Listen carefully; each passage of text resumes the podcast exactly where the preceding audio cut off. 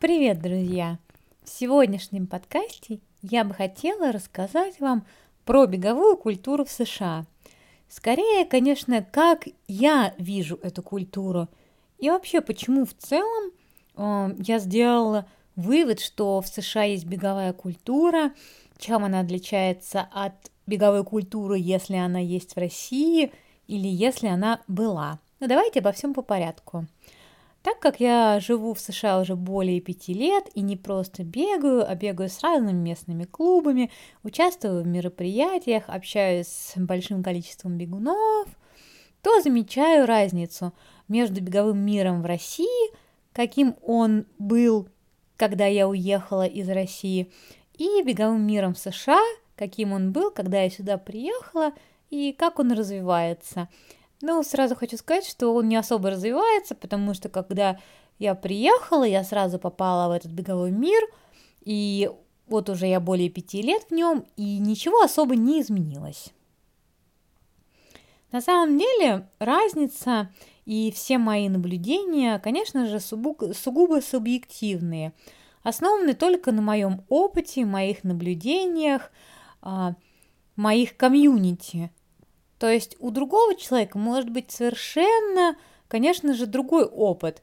Просто мой опыт, он именно, так скажем, сформировался с помощью тех людей, того комьюнити, которое окружало меня в России, в то время, когда бег еще только начинал развиваться в России, и того комьюнити, которое окружает меня здесь.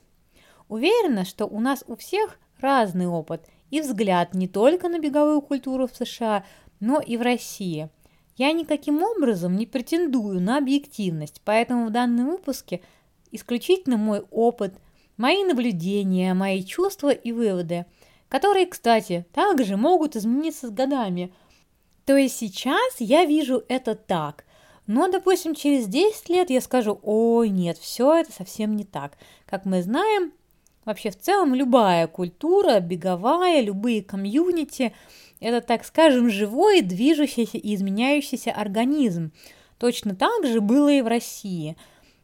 Когда я начинала еще бегать, то в России не было, так скажем, бегового комьюнити, да, ну и сейчас, конечно же, оно есть, и оно в том числе очень сильно изменилось с того момента, как оно начало появляться потихонечку, таким, каким мы знаем его сейчас и с того момента, где она находится сейчас. Ну, давайте обо всем по порядку. Практически с первого дня переезда в США я начала вливаться в местный беговой мир. Для меня это было естественно и нормально. Языковой барьер, пожалуй, был тем, что сдерживал меня сильнее всего от глубокого погружения и поиска настоящих друзей в беговом сообществе в США. Согласитесь, сложно дружить без нормальной коммуникации – но бегать это никому еще не мешало. В этом и есть вся прелесть бега, кстати говоря. Даже если вы не можете коммуницировать на одном языке или вообще не можете коммуницировать никак, вы можете бегать вместе. Время шло, мой языковой уровень рос, что давало мне возможность общаться с большим количеством людей. Еще с самых первых пробежек, общения и мероприятий я заметила, что в США все очень отличается от России, таким, каким я это видела. Меня иногда спрашивают, почему я так часто сравниваю США с Россией. Но ответ всегда один. Я сравниваю то, что я могу сравнить. Те две страны, где я жила и где у меня есть опыт, чтобы рассуждать на какие-то темы. Мое отношение к обеим странам меняется со временем, с большим изучением истории и культуры – ну, у меня нет такого, что небольшое такое отступление. У меня нет такого, что э, я, так скажем, слепо смотрю и говорю, вот, э, в США все очень классно. Нет, здесь достаточно много своих проблем, э, которые также достаточно сложно решить.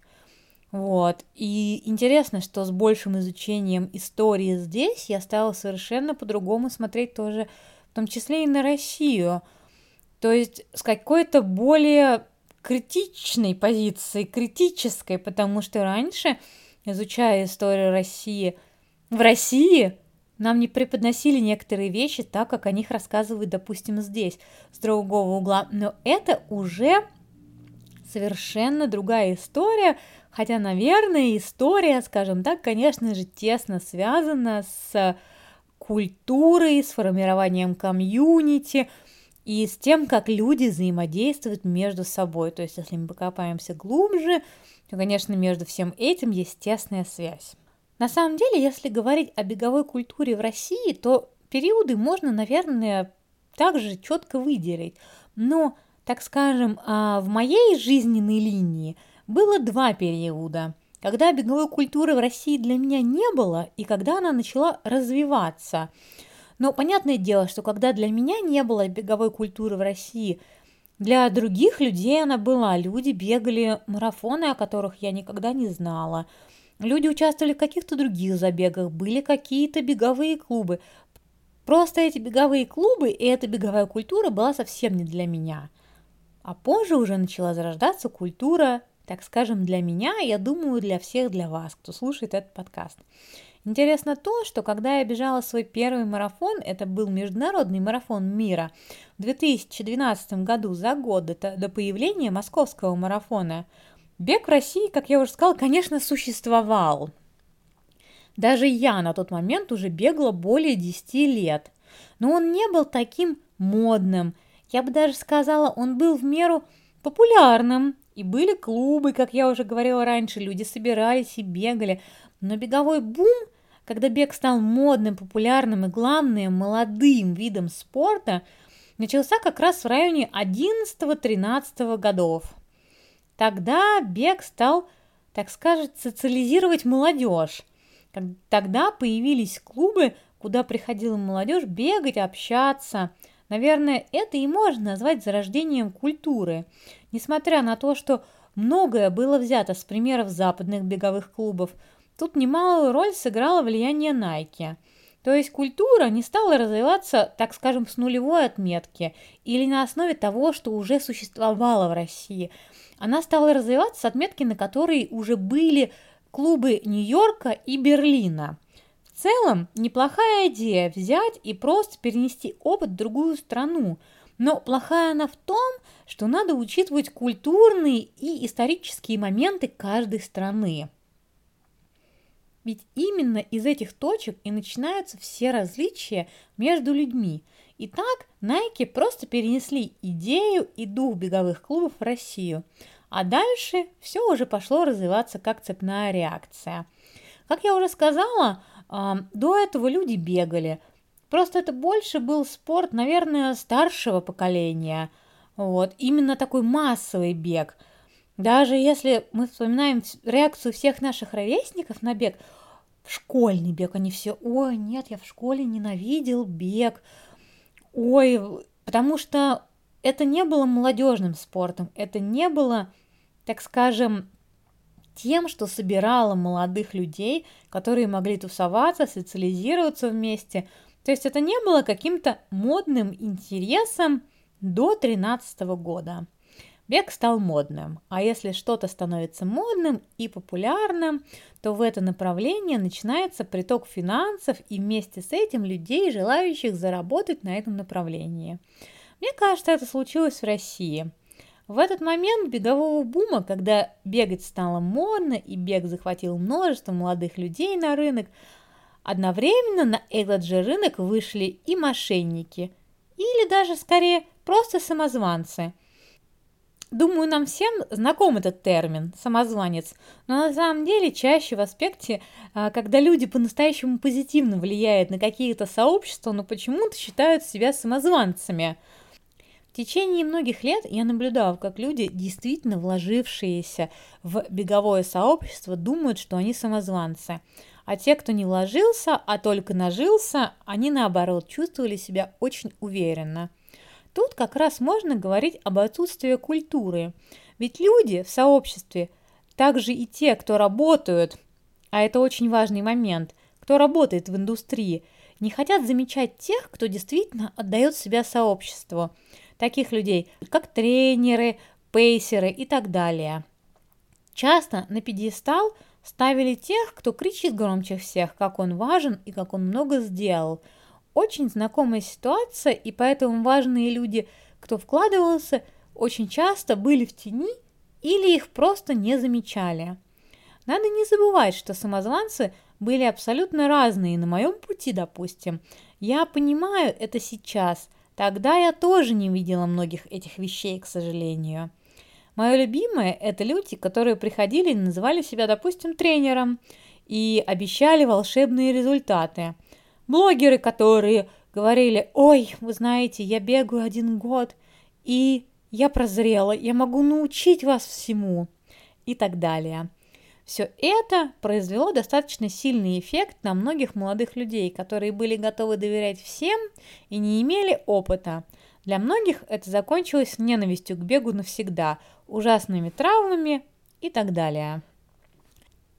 Почему я сейчас говорю про это? Потому что именно с этой точки я бы хотела начать обсуждать про основные культурные различия в беговых сообществах в США и в России – США беговой бум случился немного раньше, в 60-70-х годах. То есть к 2010 году бег все еще рос, молодел, но не был революционно новым спортом на рынке.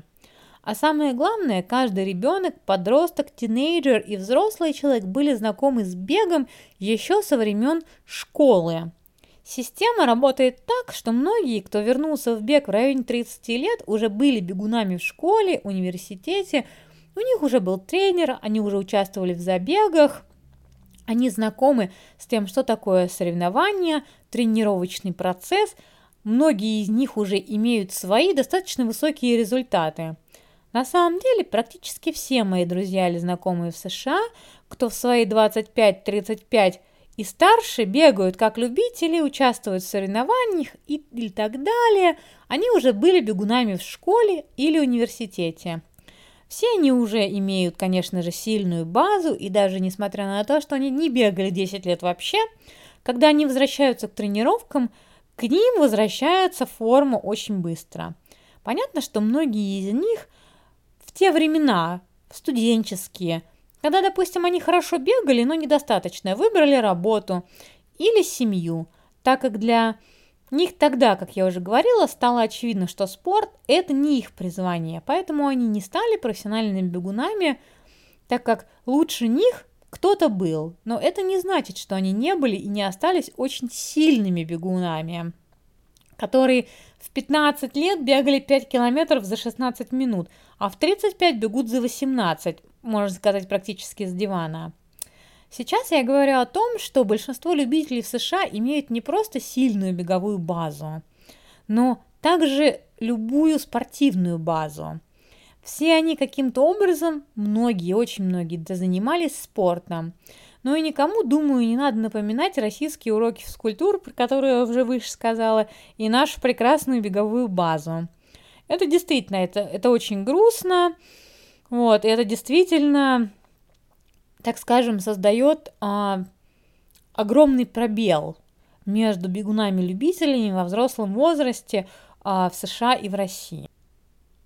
В США, как я уже сказала, система построена, что со школы отбирают лучших, растят лучших, а дальше сами знаете, кто лучше, тот и едет на Олимпиаду. В России же нет отбора лучших, а есть отбор тех, у чьих родителей больше возможностей. Да, в России есть исключения.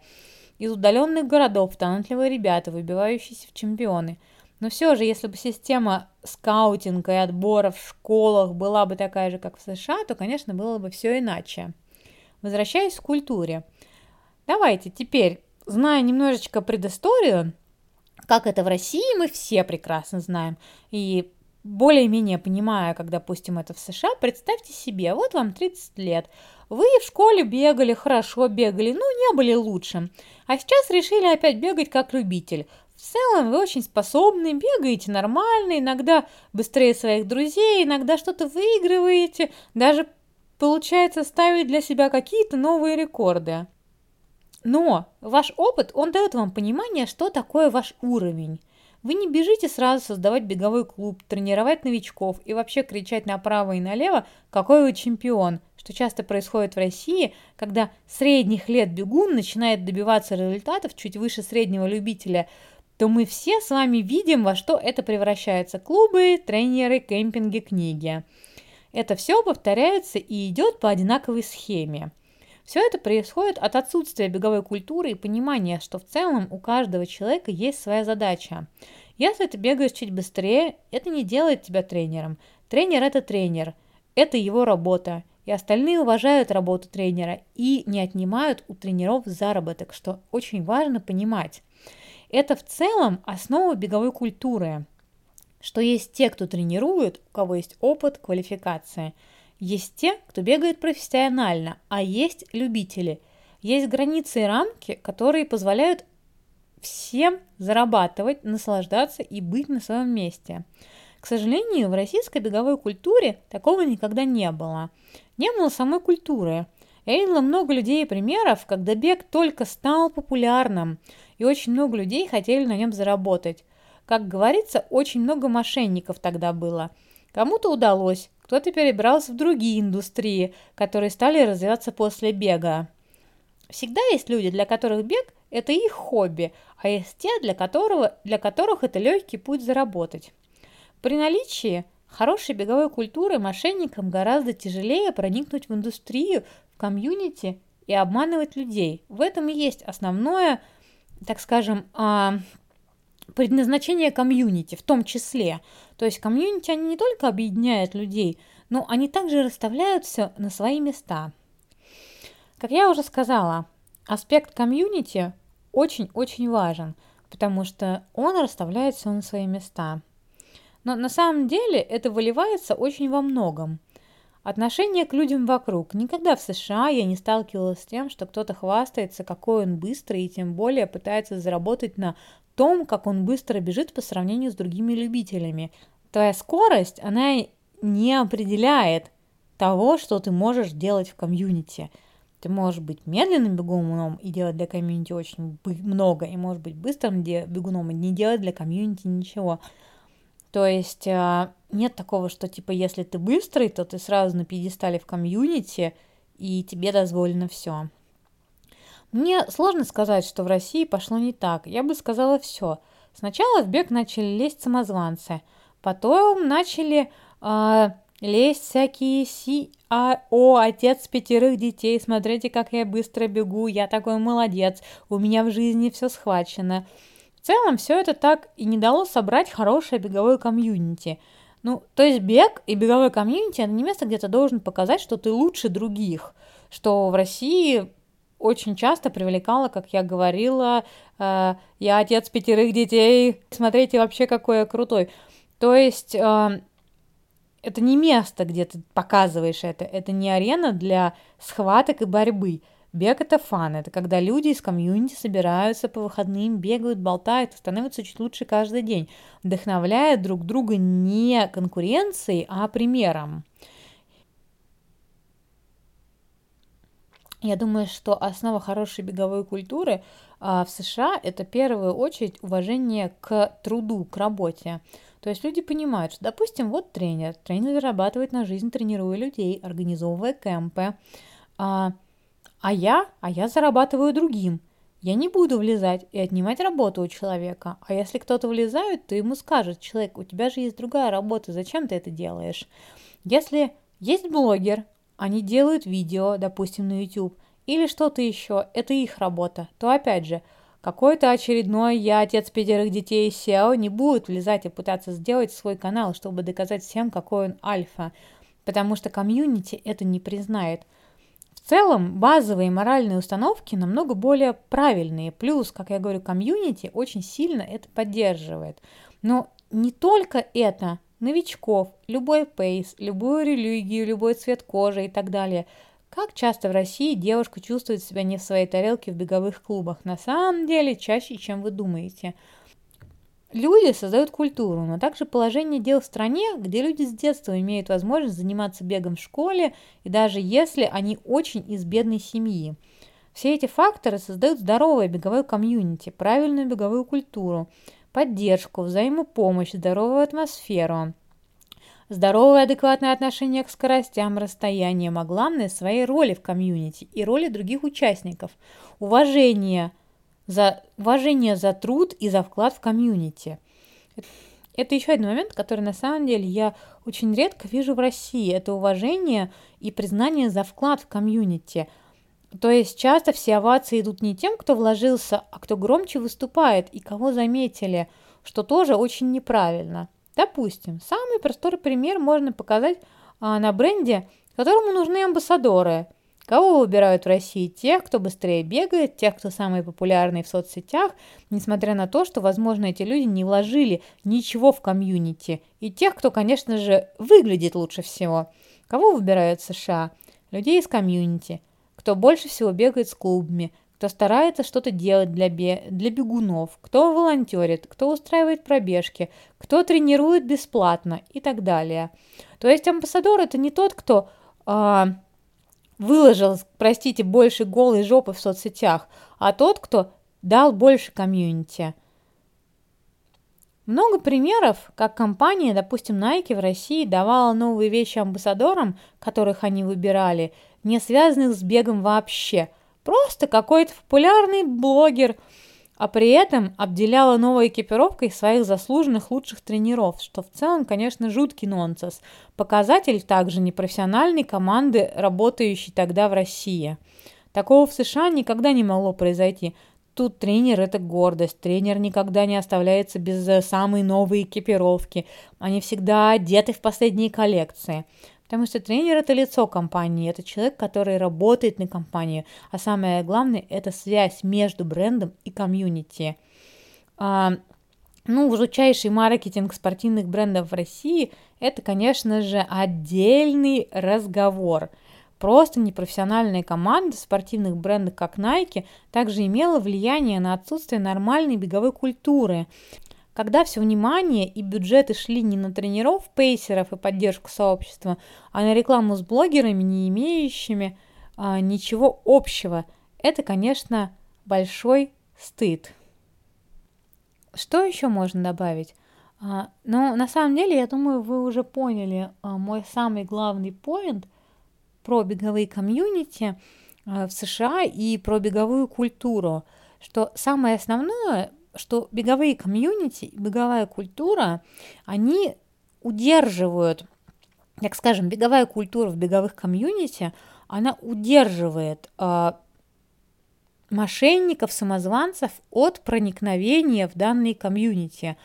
То есть люди все друг друга знают. Да, понятное дело, что на самом деле не все с друг другом ладят, люди ругаются, у людей есть конфликты, но есть абсолютное понимание, что вот этот человек, он в беговом комьюнити, да, у меня может быть с ним конфликт, да, он может мне не нравиться, да, что-то еще. Но этот человек, он наш, он внутри. Также есть понимание, а, что есть люди, которые, допустим, помогают другим, как я уже сказала. Есть люди, которые тренируют бесплатно какие-то там команды, да. Есть люди, которые пишут бесплатно планы. Вот, есть люди, которые делают что-то еще. То есть э, много людей, которые делают что-то для комьюнити. Но на самом деле мой главный поинт в том, что в России больше всего я видела, как люди берут. То есть они берут и берут, они входят в комьюнити, пытаются, допустим, а, получить что-то от этого комьюнити, учеников, да, к примеру, или пытаются получить внимание, как я говорила, или пытаются получить площадку, где они могут показать, какие же они успешные в жизни. Для меня на самом деле это был шок, когда, а, к примеру, я занималась развитием блога, также YouTube, ну и вообще в целом.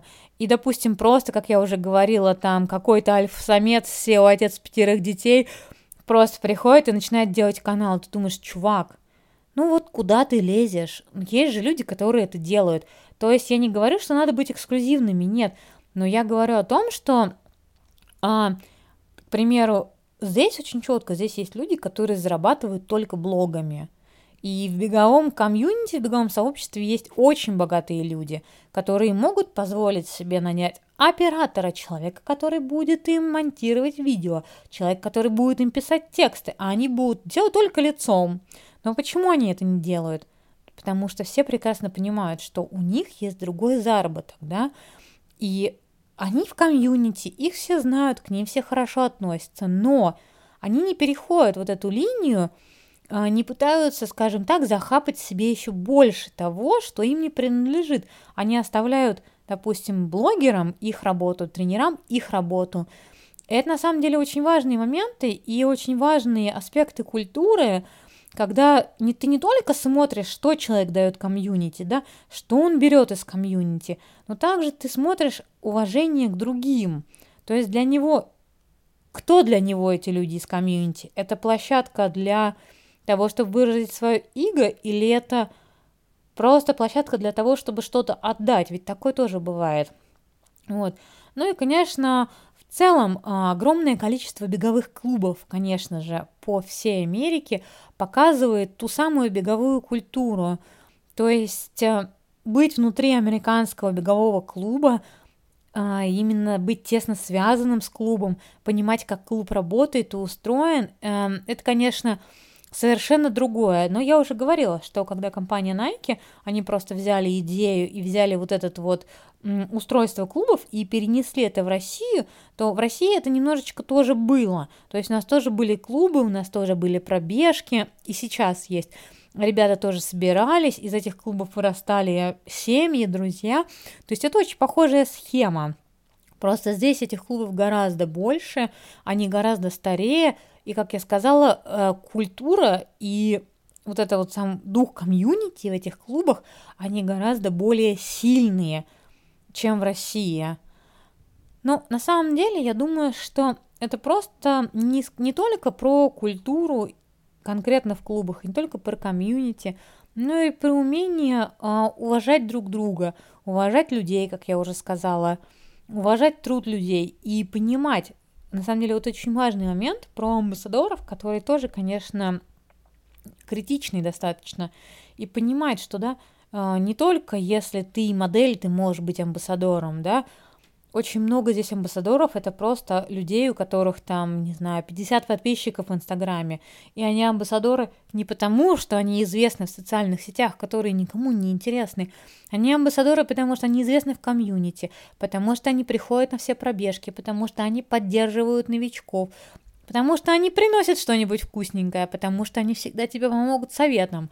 Вот, и люди, на которых смотрят, да, и для этого не нужно быть известным в социальных сетях – для этого нужно просто быть тесным членом комьюнити. Я на самом деле в России знаю очень много людей, которые в беговом комьюнити уже очень давно, и на которых бренды не обращали внимания, когда еще все бренды были в России совершенно.